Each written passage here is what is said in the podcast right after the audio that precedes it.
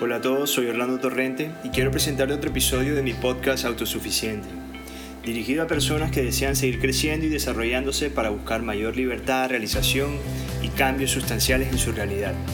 Escúchalo, disfrútalo y toma lo que te sirva únicamente. Y cuando termines, eh, estaría muy agradecido de que me dejes algún comentario, solución, queja, reclamo, lo que se te ocurra en alguna de mis redes sociales y mi página web, detalladas en la descripción de este podcast. Bueno, ¿y qué es eso de el ser? ¿Cómo así que ser? O sea, no entiendo. ¿Cómo así que ser para ser? Eso es lo mismo para mí. Ok, el ser es la esencia, el alma, el espíritu. Está en todo lo que tú eres hoy. Ese ser se levanta todos los días te mira desde arriba, tú lo notas a veces, te manda mensajes, pero el momento donde más lo escuchas es cuando estás solo. Él siempre está esperando que te comuniques con él, que lo escuches. Quiere conectarse contigo, pero tú continúas ocupado en tus cosas mundanas. El celular. Yo lo llamo el ruido. Si no le hablas ni, te comunicas, siempre vivirás en función del ruido. Bueno, pero ¿cómo así que en función del ruido? ¿Eso qué es? ¿Qué es el ruido? ¿Eso cómo se come o qué? Lo que yo llamo ruido es lo que está fuera de ti, lo que, a lo que estás expuesto todos los días. Toda esa información que inunda tus sentidos. Expuestos al exterior, salimos a la calle o nos levantamos y nos está hablando una persona en el celular la tecnología, los correos, las redes sociales, la publicidad, la música, las opiniones, la televisión, las noticias, las opiniones de los grupos. Y todo en una era digital se vuelve más exponencial porque cada vez estás más expuesto a estas cosas que yo denomino ruido. Y créeme que cuando el ruido llega en tu día a día es muy difícil, pero extremadamente difícil darte cuenta y conectarte con tu ser. ¿Por qué? Porque tienes tareas diarias. Llegas y tienes un empleo y tienes que cumplirle a tu jefe, tienes que tomar el autobús o tienes que coger el servicio público para llegar a tu trabajo. Eh, en fin, todas estas impresiones quedan en tu mente, algunas conscientes y otras en tu inconsciente, pero están ahí. La única forma o el único filtro para esto es que comiences a hacer. Para eso tienes que conectarte contigo. Puedes comenzar a hacer un diálogo interno que tenías de niño. ¿Recuerdas ese amigo imaginario que jugabas con él, que le hablabas, que le pedías cosas? Incluso le colocabas a veces hasta nombres, pero siempre estabas hablando con él, a veces hasta discutían y peleaban pero era tu amigo imaginario. Ese amigo imaginario es tu ser, tu esencia, tu alma, tu espíritu.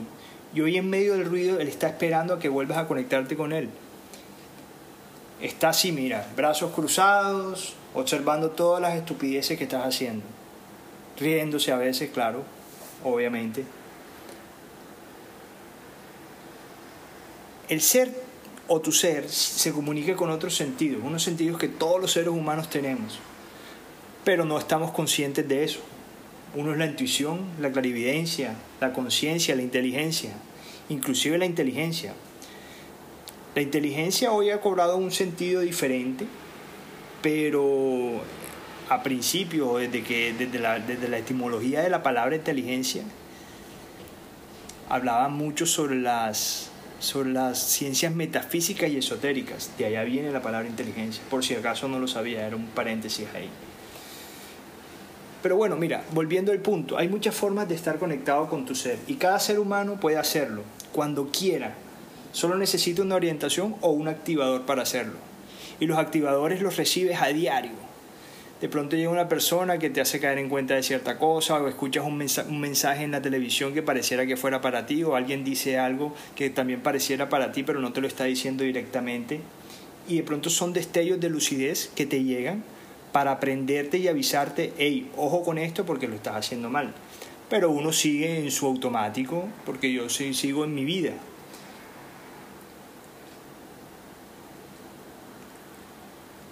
Una tarea que te apasione y sientas que pierdes la noción del tiempo y que tu cuerpo es quien ejecuta, pero no tu mente quien comanda, es tu ser. En esos momentos donde estás metido en algo y no te das cuenta, qué es lo que estás haciendo, pero estás creando algo innovador, algo que tú ni siquiera sabes de dónde está saliendo, es tu ser. Lo único que yo te recomiendo es poner atención, prográmate, enfócate en conseguirlo. Es una cosa, no es, no es algo complejo, no es difícil. Regálate un día en la soledad, busca un lugar tranquilo, observa un atardecer y verás cómo se activa esta comunicación con ese ser que vive y espera por ti todos los días. La comunicación con tu ser ha desaparecido porque nunca nos enseñaron estas estructuras en el ser humano. Siempre nos enseñaron matemáticas, biología, eh, física, pero nunca nos enseñaron que existía esta estructura, que el ser humano era un cuerpo físico, era un cuerpo mental, un cuerpo emocional y un cuerpo espiritual. Y ese espíritu es el ser, el alma, ya te lo dije antes. Mira, te apuesto que si en la universidad hubiese una materia que se llamara la estructura metafísica del mundo, entendieras esto y estuvieras 100% seguro de que esto es así.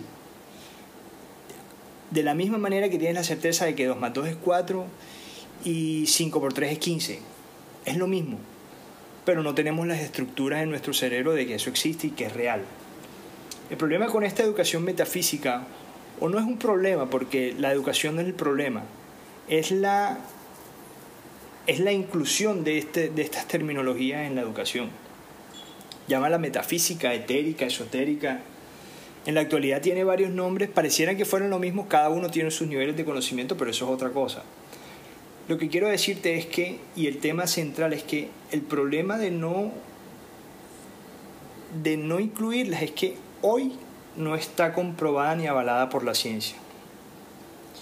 Y existen muy pocas personas en el mundo que hoy se atreven a hablar de esto.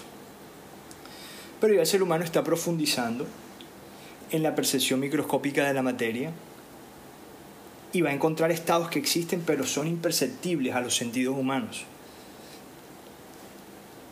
Encontrará la sutileza de ese ser, de esa alma, de ese espíritu.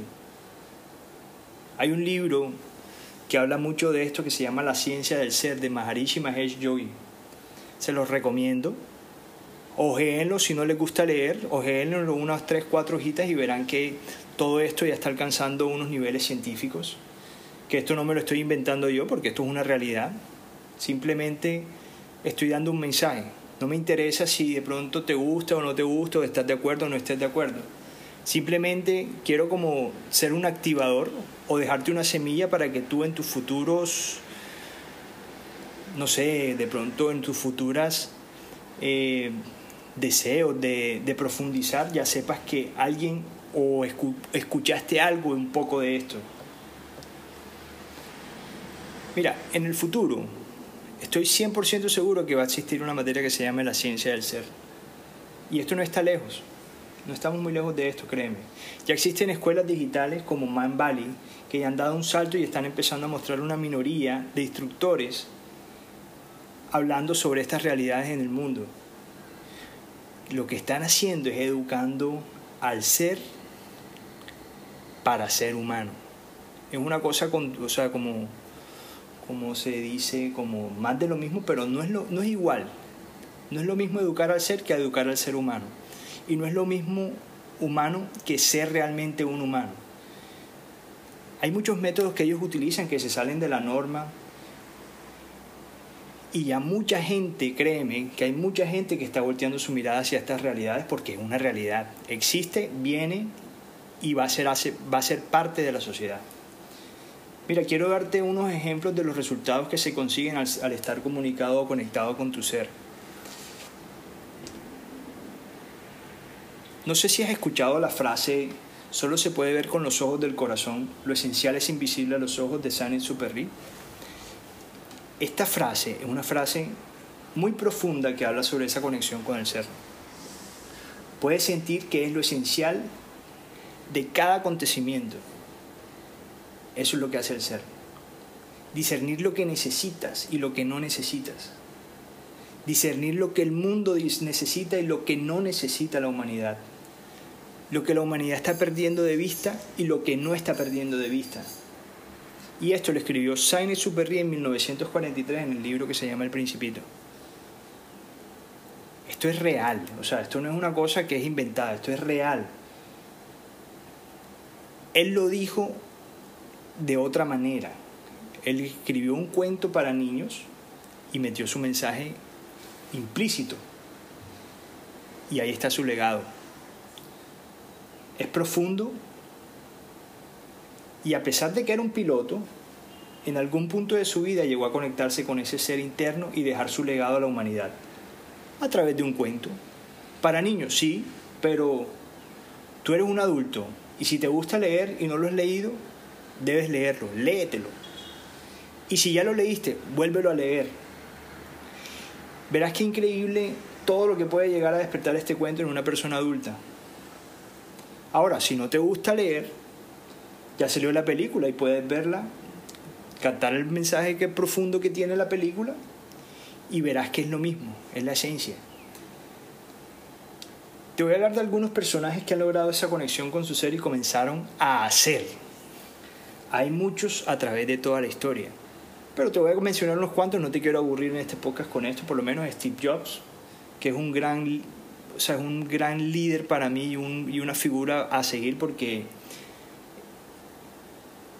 él tenía una visión y carácter para traer desde planos no visibles a los, a los ojos humanos toda la tecnología dispuesta en Apple para facilitar las tareas de que hoy muchas personas hacen. Ediciones, diseño, eh, escritura, eh, muchas cosas, programaciones, y todo a través de una computadora. Bill Gates, que a pesar de ser un competidor contemporáneo con Steve Jobs, que listo, le robó la idea, pero ese no es el tema aquí, él pudo ver antes con su ser el futuro de la humanidad sentada frente a un computador. Y créanme, mira, la visión es una cualidad del ser, no del cuerpo humano. Nelson Mandela tuvo la visión de ver a su pueblo liberado y estaba tan conectado con su ser que lo supo todo el tiempo y aún estando 27 años encarcelado, lo consiguió. Después de mucho tiempo, pero lo hizo. Y él fue el líder, el líder visible que hizo todo. Gandhi, hablemos de Gandhi, el alma grande, decidió escuchar a su ser cuando encontró en el Nuevo Testamento. En el Nuevo Testamento, él encontró y cuando lo leyó, se dio cuenta de la justicia y la resistencia pasiva.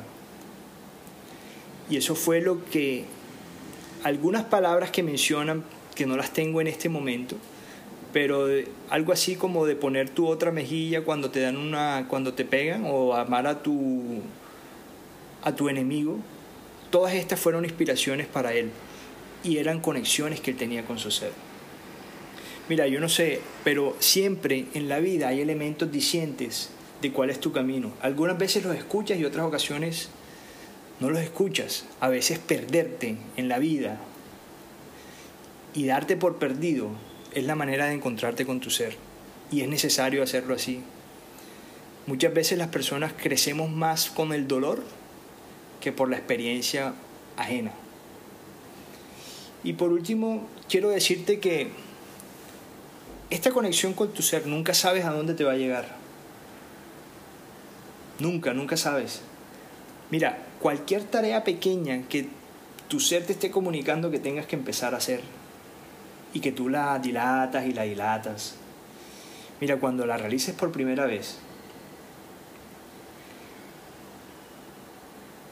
verás que la conexión que encontrarás contigo mismo no se compara a, las otras tareas que habías realizado antes, pero debe venir de tu ser. Mira, la visión, la intuición, la inspiración, la inteligencia, el discernimiento, son todas cualidades del alma, del ser. Y la gente las utiliza no se da cuenta, ni siquiera somos conscientes cuando las utilizamos. Y te invito a que comiences a un paso a la vez y comencemos a cambiar nuestras realidades. Comenzar, a cambiar las realidades no es algo complejo, es simplemente dar un paso. Es escuchar esa vocecita que cuando te levantas te dice, hey, has dejado de hacer esto, has dejado de hacer lo otro, pero llegas y lo primero que coges es el celular. Ahí te desconectas completamente. Yo no sé si para ti, pero para mí está muy claro. Y a pesar de que yo me reconozco como emprendedor y que se me facilitan muchas cosas en el mundo corporativo, siempre sé que mi ser está ahí, diciéndome, hey, ojo con esto, ojo con lo otro, ponte pilas con esto, estás dejando esto.